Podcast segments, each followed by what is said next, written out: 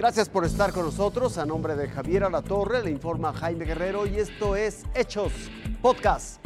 El presidente de la Federación Española de Fútbol se niega a dimitir. Dice que besó a la jugadora como un acto consentido. Critica a grupos feministas por supuestamente distorsionar la realidad. Y a la futbolista porque según él miente. Ella responde y dice que nunca consintió tal acción.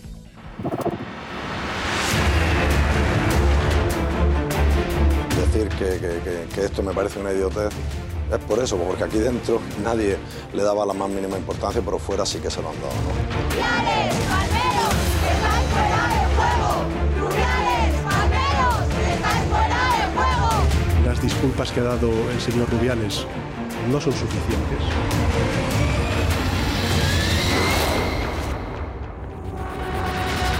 ¿Ustedes creen que, que tengo que dimitir? Pues les voy a decir algo. No voy a dimitir. No voy a dimitir. No voy a dimitir. No voy a dimitir. No voy a dimitir. Fueron cinco veces las que Luis Rubiales, presidente de la Federación Española de Fútbol, repitió que no dejará su cargo, a pesar de las denuncias de acoso que recibió por besar a la jugadora Jennifer Hermoso en las celebraciones del Campeonato Mundial. Todo estaba listo para que el dirigente dimitiera. Sin embargo, su decisión tuvo un giro radical e inesperado. Ante esto, la comunidad del fútbol mundial se manifestó en su contra. La situación no paró ahí. Rubiales se victimizó cuando la delantera de la selección española fue a festejar con él tras haber conquistado el título del mundo femenil. Fue espontáneo, mutuo, eufórico y consentido, que esta es la clave. Las disculpas que Rubiales ofreció al día siguiente de los hechos quedaron atrás. Se olvidaron. Tengo que disculparme, no, no queda otra, ¿no? Como si hubiera encontrado fuerza para tomar un segundo aire e imponer su voluntad. Hermoso no titubeó y se pronunció a través de un comunicado en el que aclaró que en ningún momento el contacto se produjo bajo su consentimiento y aseguró que la celebración provocó un shock. Uno que la dejó vulnerable y como víctima de una agresión. La empresa de aviación patrocinadora de la Federación Española de Fútbol también condenó los hechos y pidió medidas para preservar la dignidad de las deportistas, mientras que todas las campeonas del mundo han dicho que no volverán a jugar para la selección, mientras Rubiales siga al frente. Así, en lugar de celebrar el primer título femenil de la Roja, el foco se tornó hacia las desafortunadas declaraciones de un presidente cuya disculpa se diluyó. Con información de Luis Subieta, Azteca Deportes.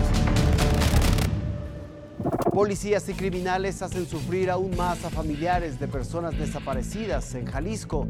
Les engañan y además les piden dinero para revelar la supuesta localización de sus seres queridos. Aquí están sus padrinos de la niña, su hijita de, ella, de ellos. Ellos son sus padrinos de bautizo y pues le festejé su, su fiestecita de tres años. Dicen que las tragedias nunca llegan solas.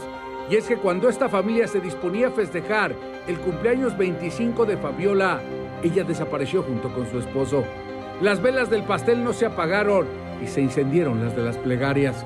Bueno, el 20 de enero la, la, la vieron por última vez la persona que donde ella iba a encargar a sus niñitos mientras ella se iba a trabajar. Pues pasó el día y como ese día justamente fue es el cumpleaños de mi hija, 20 de enero, eh, pues le marcamos a, yo le marqué, le marcó, mis otros hijos le marcaron, mi nuera le marcó, todos le marcaban, pero no, no, no, no había contestación. La familia se alarmó. No era común que desapareciera en un día especial y tampoco que dejara a sus dos pequeños hijos. Buscaron de inmediato el apoyo de la policía e encontraron imágenes en cámaras de circuito cerrado.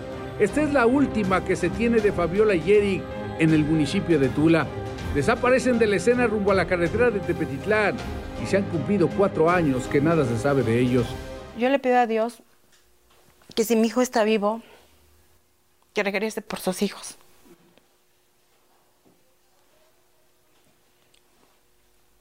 Sus hijos quieren mucho a su papá, a su mamá, y inversa también.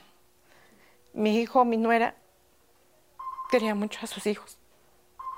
Y aquí están, y los estamos cuidando. Al no tener ningún registro de sus cuerpos o de que haya pasado con ellos, yo tengo la esperanza y la ilusión de que estén vivos. Sus fotografías han sido distribuidas, también las fichas con toda la información. La familia ha recorrido miles de kilómetros con la esperanza de encontrarlos. Se ha sumado a marchas de colectivos, páginas de redes sociales y mantiene contacto con la policía, pero no hay rastro.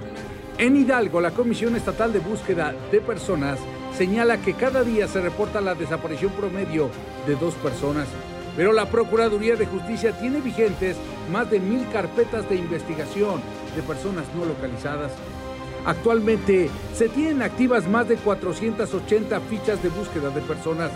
Las mujeres y jóvenes entre 18 y 30 años son las principales víctimas, aunque también los hombres jóvenes. Y en las calles son miles todos los días los que buscan un rastro de sus desaparecidos. Leonardo Herrera, Fuerza Informativa Azteca. Esto fue Hechos Podcast. Gracias por su atención. Que tenga un espléndido fin de semana.